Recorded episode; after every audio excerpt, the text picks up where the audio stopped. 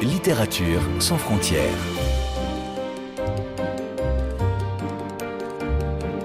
Catherine Fruchon-Toussaint. Fanny Renard. Bonjour à toutes et à tous. C'est l'histoire d'une lignée de femmes, trois, puis bientôt quatre, avec la naissance d'une petite fille. C'est l'histoire d'un arrachement à une terre, le Cambodge, à une culture, une langue, à un passé heureux. Puis le traumatisme de l'exil, la violence silencieuse, la mémoire douloureuse transmise à la nouvelle génération. Notre invitée est une enfant de cette histoire qu'elle raconte dans son premier roman qui vient de paraître sous le titre Une chance amère aux éditions Anne Carrière. Bonjour Alice Dumacol. Bonjour. Dans ce récit familial qui met en lumière votre grand-mère, Lokier en cambodgien, Nelly de son prénom, et votre maman qui ont dû, avec mari, frère et sœur, fuir à la hâte leur pays natal en avril 1975 avec euh, la prise de pouvoir des Khmers rouges. Dans ce récit, donc, il y a beaucoup de fantômes, ceux qui n'ont pas pu s'échapper, ceux qui sont morts depuis en France, mhm. en exil, et ceux d'une époque révolue.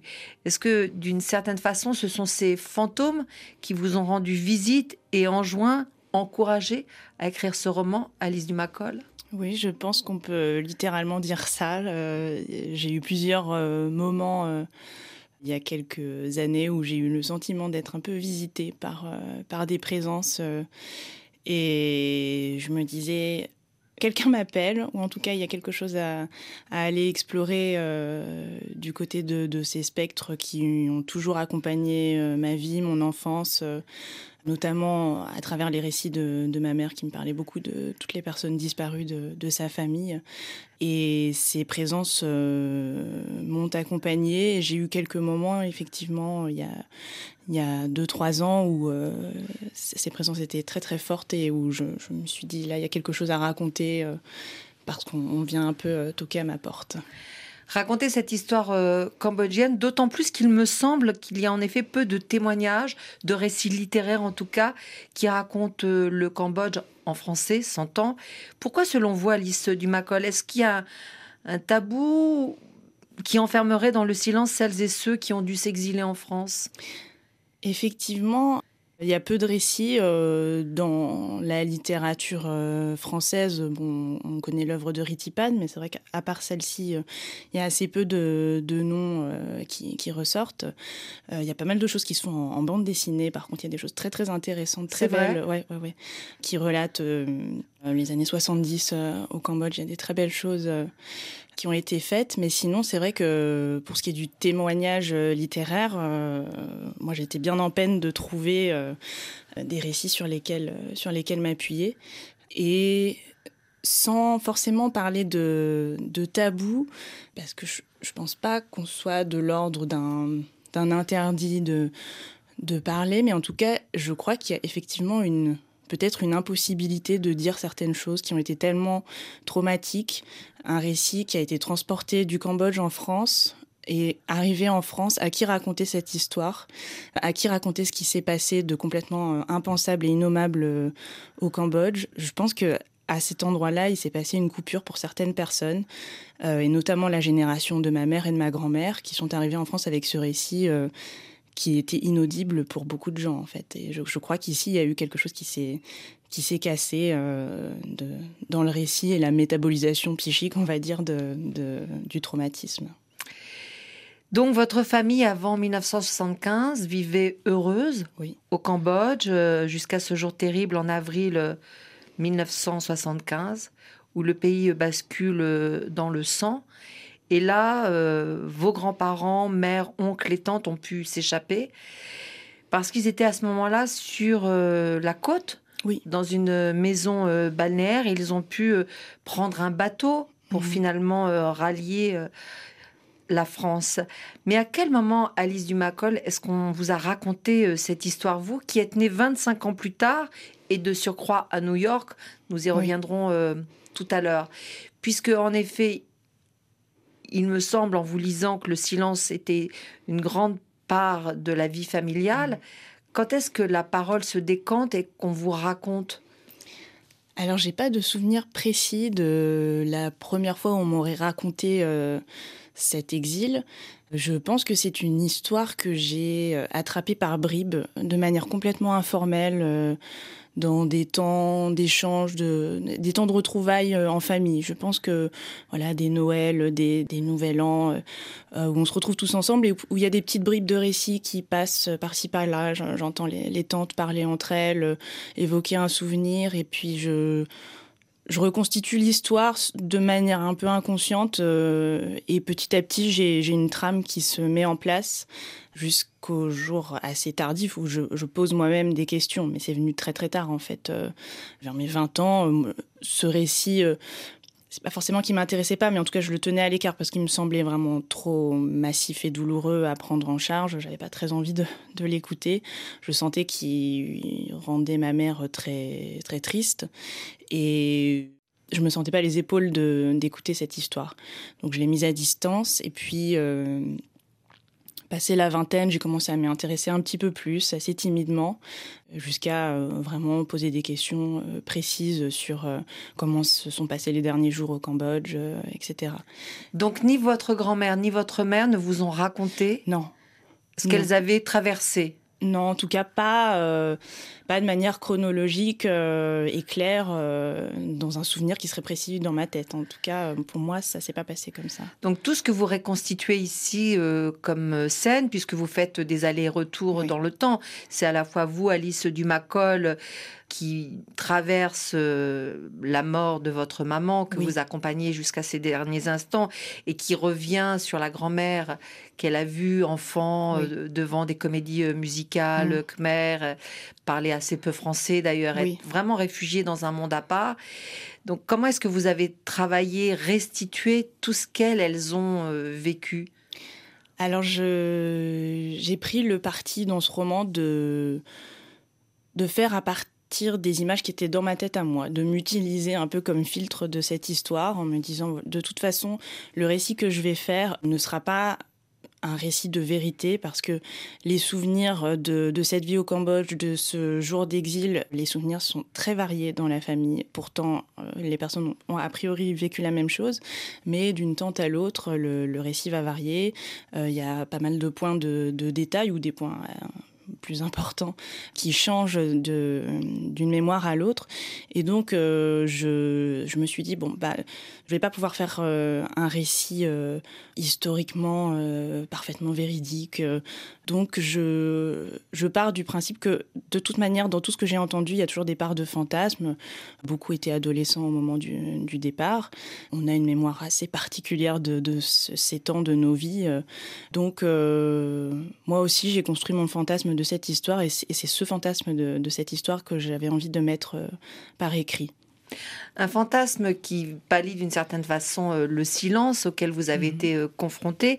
Et en même temps, il y a quelque chose de la mémoire cellulaire qui est fascinant et qui se transmet d'une génération à l'autre, puisque vous racontez, Alice Dumacol, comment lors d'une représentation théâtrale en France, dans les années 2000, euh, vous assistez à la pièce L'histoire terrible mais inachevée de Norodom Sihanouk, roi mmh. du Cambodge, une pièce écrite par Hélène Sixou, mise en scène par Ariane Mouchkine, dans laquelle est diffusée une archive mmh. en khmer, le message radiophonique qui annonce à la population la chute de la royauté et la prise de pouvoir des Khmers rouges. Et là, vous comprenez tout de suite, alors je ne sais pas si c'est la langue que vous comprenez, mais en tout cas, vous ressentez ce que votre famille mmh. et ce que les Cambodgiens ont ressenti. Donc il y a bien, malgré ce silence, un, traumatisme qui se transmet sans les mots. Oui, oui, oui, complètement. Alors effectivement, moi, la langue, je la comprenais pas, c'était en khmer, et moi, je ne parle pas cambodgien. Mais tout de suite, j'ai compris par la chronologie du spectacle aussi, mais dans le, ton de ce message radiophonique, de quoi il s'agissait. Parce que ce message radiophonique, ma mère, elle m'en avait parlé, elle m'avait expliqué que quand elle était, euh, donc elle avait 17 ans, euh, le jour où elle a entendu ce message à la radio, ça, elle m'en avait fait un récit assez précis, euh, où elle m'avait dit qu'elle était dans sa chambre, elle écoutait la radio, et puis tout d'un coup, euh, le, programme musical s'interrompt, on entend des tables qui tombent, quelque chose qui se passe dans un studio de, radio, puis ce message de, des, des Khmers rouges. Et effectivement, ça s'est passé comme ça. J'ai entendu cette bande-son pendant ce spectacle euh, que j'allais voir avec des collègues de travail d'ailleurs. Et là, tout d'un coup, j'ai été saisie par ce qui se passait. Ma collègue à côté de moi, qui connaissait euh, aussi mes origines, a senti ce tressaillement en moi, euh, m'a pris la main et puis a senti qu'il se passait quelque chose de très fort pour moi à ce moment-là. Et moi, j'ai eu l'impression d'être un peu ma mère à cette époque-là, une adolescente qui, qui, tombe des nues en entendant ce message et qui tout d'un coup se demande mais qu'est-ce qu'on va faire en fait? Là euh, il se passe quelque chose et elle est partie euh, chercher son père. Euh, et le soir même, ils, ont, ils ont décidé de, quitter le pays. Est-ce que vous diriez, Alice Dumacol, que c'est une des premières fois où vous êtes vraiment sentie cambodgienne, peut-être? Alors, je pense que c'est un des moments où j'ai été vraiment saisie par la douleur de cette histoire. Mon sentiment d'être cambodgienne, il est, il était déjà présent avant, plus dans une communauté avec euh, avec ma famille, euh, mais quelque chose de très doux autour de, de plats partagés, de pas du tout cette histoire euh, chargée de, de traumatisme et de et de douleur. Mais c'est vrai qu'à ce moment-là, l'histoire a commencé à se complexifier et je, je me suis dit c'est quand même une histoire très particulière cet exil du, du Cambodge. C'est un exil qui ressemble à, aucun autre? À, aucun autre, je, je dirais pas ça parce qu'il y a plein de, de malheureusement de, d'exils qui ont été euh, réalisés dans des conditions atroces. Mais c'est vrai que oui, je pense que j'ai pris conscience que ma mère n'était pas arrivée euh, simplement de son propre fait, qu'il y avait quelque chose qui avait été de l'ordre d'un arrachement. Je le savais, mais là, je, l'ai un peu plus euh, conscientisé, on va dire. L'arrachement aussi à la langue maternelle, ça c'est un chapitre que vous consacrez à, à cette question importante, évidemment, dans l'exil on a l'impression en vous lisant Alice Dumacol qu'en effet votre grand-mère et votre maman, qui sont les deux personnages principaux sur lesquels vraiment vous vous focalisez, alors qu'il y a toute euh, une famille un peu plus large, hein. elles n'ont jamais fait vraiment euh, le pas de quitter leur langue et d'aller vers le français. Est-ce que c'est ce qui participe aussi peut-être au non-dit? Sans doute. Alors effectivement, c'est très vrai pour ma grand-mère qui parlait euh, très mal le, français et qui était restée coincée, à mon sens, dans dans, une nostalgie euh, du Cambodge. Euh, elle fréquentait essentiellement la communauté, khmer, donc effectivement, il y, avait euh, assez peu d'ouverture sur, la France. Ma mère, bon, ça a été moins le cas, elle parlait très bien français, mais c'est vrai qu'il y avait des endroits de, repli dans, la langue, des difficultés à exprimer certaines choses sur le plan émotionnel, et je sentais que c'était aussi le fait que cette langue française n'était pas la langue, euh, la langue maternelle, la langue euh, euh, de l'émotionnel et qui avait tout un pan de, de, de son psychisme qui me qui m'échappait en quelque sorte même si voilà elle elle parlait assez peu cambodgien elle m'a pas forcé à, à, apprendre le cambodgien. Parfois je le regrette un petit peu je me dis il n'est pas trop tard. Ah il est pas trop tard non non bah c'est sûr bah, je, ça fait partie de mes projets pour dans les futures années je, je pense que je, je prendrai des, des cours de cambodgien mais effectivement, voilà, ma mère, euh, je pense qu'elle était aussi dans une dynamique de d'intégration et où elle se disait que ça ne me serait pas très utile, alors qu'en fait, euh, ça, ça m'aurait été utile pour accéder à certaines parties d'elle. Euh. Alors la communication, elle passe par euh, les mots, mais aussi par la musique. Et ici, mhm. vous citez euh, plusieurs euh, références. Alors, il y a Sin Sisamouts. Oui. Je ne sais pas si je le prononce bien. Ce chanteur cambodgien a succès dans les années 60-70. Céline Dion également, que l'une de vos cousines chante plus ou moins à tue-tête. Et puis, vous citez Beck pour sa reprise euh, Everybody's Got a Learn Sometimes, euh, le fameux tube des Corgis qu'on écoutait euh, dans les années 80. Qu'est-ce que vous aimeriez qu'on entende maintenant, Alice du Macol eh ben, écoutez, moi, ce que j'ai beaucoup écouté pendant l'écriture de ce roman, c'est le groupe Beyrouth. C'est un groupe qui mélange pas mal d'influences folkloriques, où il y a toute une ambiance en fait assez nostalgique qui correspond vraiment bien à, l'univers de, ce roman, je pense, euh, et à l'état d'esprit de, de, ma mère et de ma grand-mère euh, qui étaient un peu voilà dans, dans cette nostalgie assez romantique d'un paradis perdu. Et voilà, et ce, ce, ce, groupe euh, Beyrouth m'a beaucoup accompagné pendant cette écriture. Avec un titre particulier? Eh bien, il y a Family Curse qui m'a beaucoup plu. Alors, c'est votre choix. Love is like the it takes us back ashore.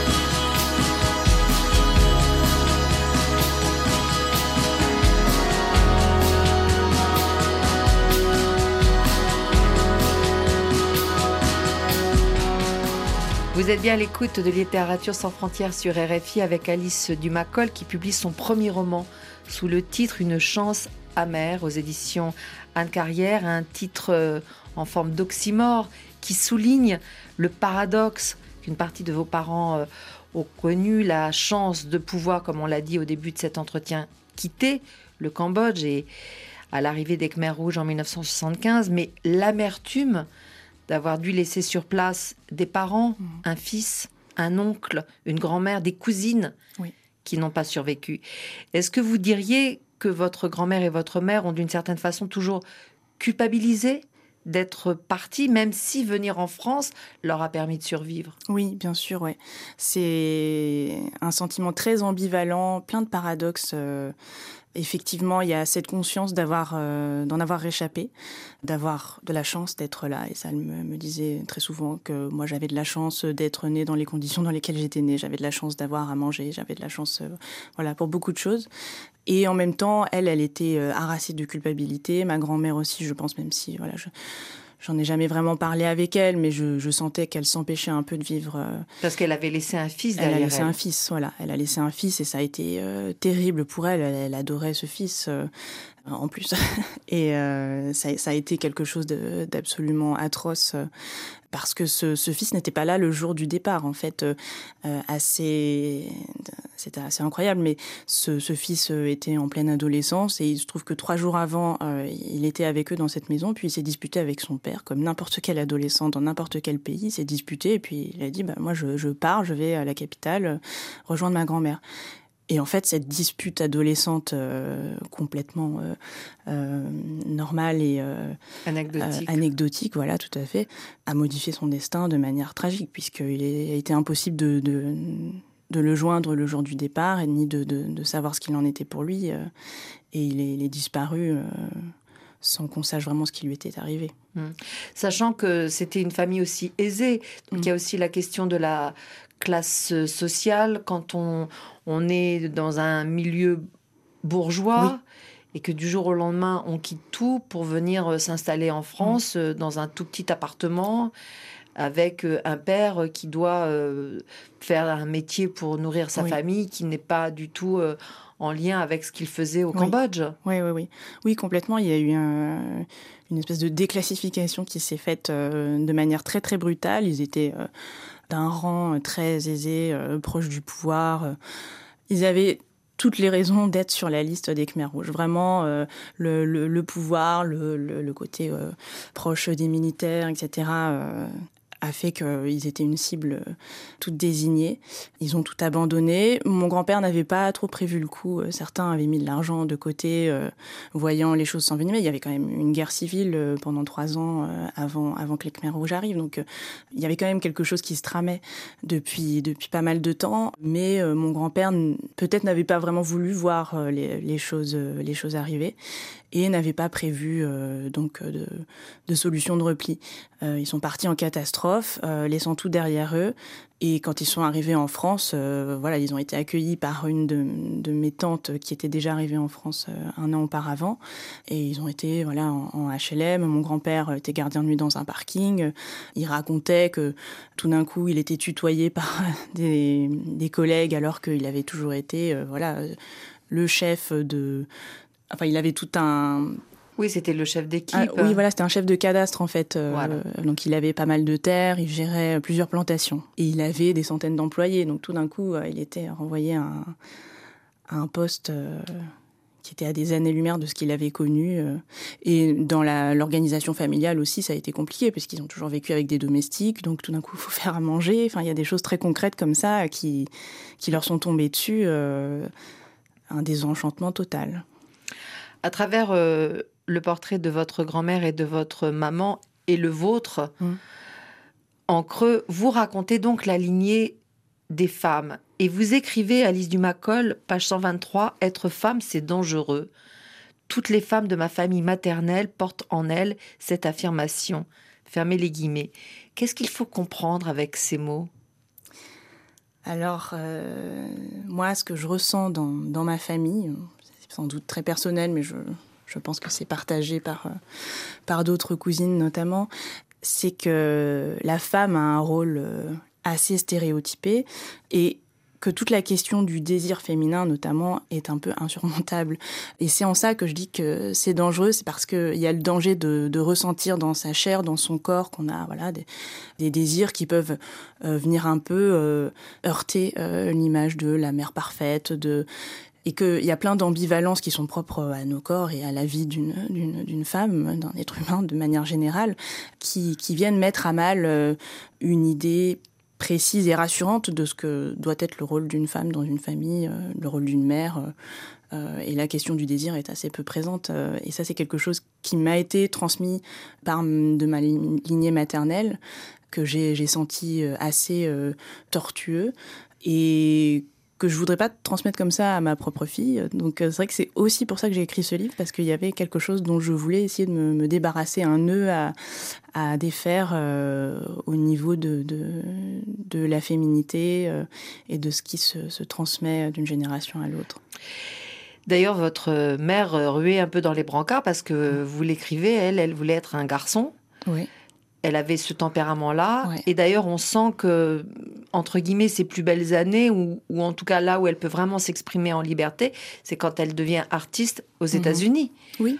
Où vous naissez, d'ailleurs. Oui, euh, à la fin des années 80. Euh, Et d'ailleurs, vous auriez presque pu échapper à cette histoire. Euh, mm. Sauf que vous rentrez tous en France parce que le grand-père décède, c'est ça? Le grand-père décède, c'est la fin du visa de mes parents. Euh, vous avez quel âge à cette époque? Alors moi j'ai deux ans. J'ai deux ans à cette époque. Oui, mes parents n'ont plus de visa euh, pour les États-Unis. Mon père avait eu une bourse euh, d'études euh, dans une école d'art. Il est artiste. Et donc, il décide de rentrer, se rendre compte aussi que, voilà, élever un enfant à New York dans les années 90, voilà, ils n'étaient pas très, très rassurés par le, le, le contexte, enfin, le, climat social. Et euh, puis voilà, la perspective de, des études qui vont coûter très cher, etc. Ils ont plein de bonnes raisons de rentrer en France, mais ce qu'ils quittent, c'était quand même un, endroit de liberté euh, qui a été euh, très important pour eux deux, pour nous, notre cellule familiale à, nous trois, et puis pour ma mère, parce que l'Amérique, elle en a toujours rêvé. Aller en France, ça avait été un peu une déception pour elle au moment de la fuite. Et puis aussi, je pense que ça lui permettait d'être loin de sa famille et qu'elle en avait besoin à ce moment-là. Bon, ils sont rentrés et les, fantômes sont revenus. Hmm. Pour revenir à votre roman Une chance amère, vous racontez, euh, Alice Dumacol, que hum, vous êtes allée plusieurs fois au Cambodge hmm. en famille. Qu'est-ce que vous avez ressenti sur place? Alors, euh, chaque voyage a été très différent. J'en ai fait trois. Le premier retour a été sans doute le plus impressionnant. Euh, vous dites retour? Oui, oui, effectivement, parce que en fait, c'était le, c'était d'abord le voyage de ma mère. C'était le voyage retour de, de ma mère. Moi, j'avais 10 ans. Elle, elle avait quitté son pays 30 euh, ans auparavant, et c'était la première fois qu'elle y retournait. Et donc, on avait vraiment construit ce voyage euh, comme le grand voyage retour de, de, ma mère. Pour mon père aussi, c'était comme ça. On l'accompagnait dans ce retour. Euh, Votre père qui n'est pas cambodgien, n'est-ce pas? Non, non, il est français. Comme vous, découvrez oui, voilà, tous les deux. Pays on essayait de comprendre un peu ce qui se passait pour ma mère, mais c'est vrai qu'en fait, euh, on l'a senti très isolée, seule avec ses, fantômes qui euh, lui ont laissé peu de répit quand elle était là-bas. Euh, je me souviens de certaines nuits où elle ne dormait pas et elle me disait qu'elle entendait des voix, qu'elle les entendait lui demander pourquoi elle était partie, pourquoi elle ne les avait pas sauvés. Et elle était en pleurs et c'était très très difficile à comprendre pour moi qui avais 10 ans à l'époque qui découvrait un nouveau pays euh, que je, trouvais magnifique par ailleurs, plein de, difficultés sociales euh, qui me heurtaient euh, au quotidien. C'était un pays en reconstruction. Euh, euh, on sentait que voilà, la, guerre était passée par là, que tout un héritage avait été détruit. Et ma mère, en fait, elle était dans les ruines de ses souvenirs. Et c'était assez terrible à, regarder. Euh, on s'était même posé la question avec mon père de la mettre dans un avion pour qu'elle rentre en France, parce qu'il y a un moment où ça semblait vraiment insoutenable pour elle. Puis on est revenu une deuxième fois avec, euh, par contre, les sœurs de, ma mère, euh, mes cousins. Et alors là, c'était beaucoup plus joyeux. Mes tantes vivaient euh, leur voyage à elles. Et puis moi et mes cousins, on essayait de s'approprier un petit peu quelque chose de cette histoire, d'en faire quelque chose de, de personnel et puis de propre à notre génération. Et c'était vraiment, vraiment très sympa. Et puis moi qui suis fille unique, bon, pour moi c'était génial d'être entourée, voilà, de, de, de tous ces, ces enfants qui, qui, ont mon âge. Et puis de voilà d'avoir un peu ce, cette possibilité de, de se replier sur, sur ce groupe de même génération et de moins se prendre l'histoire en pleine face.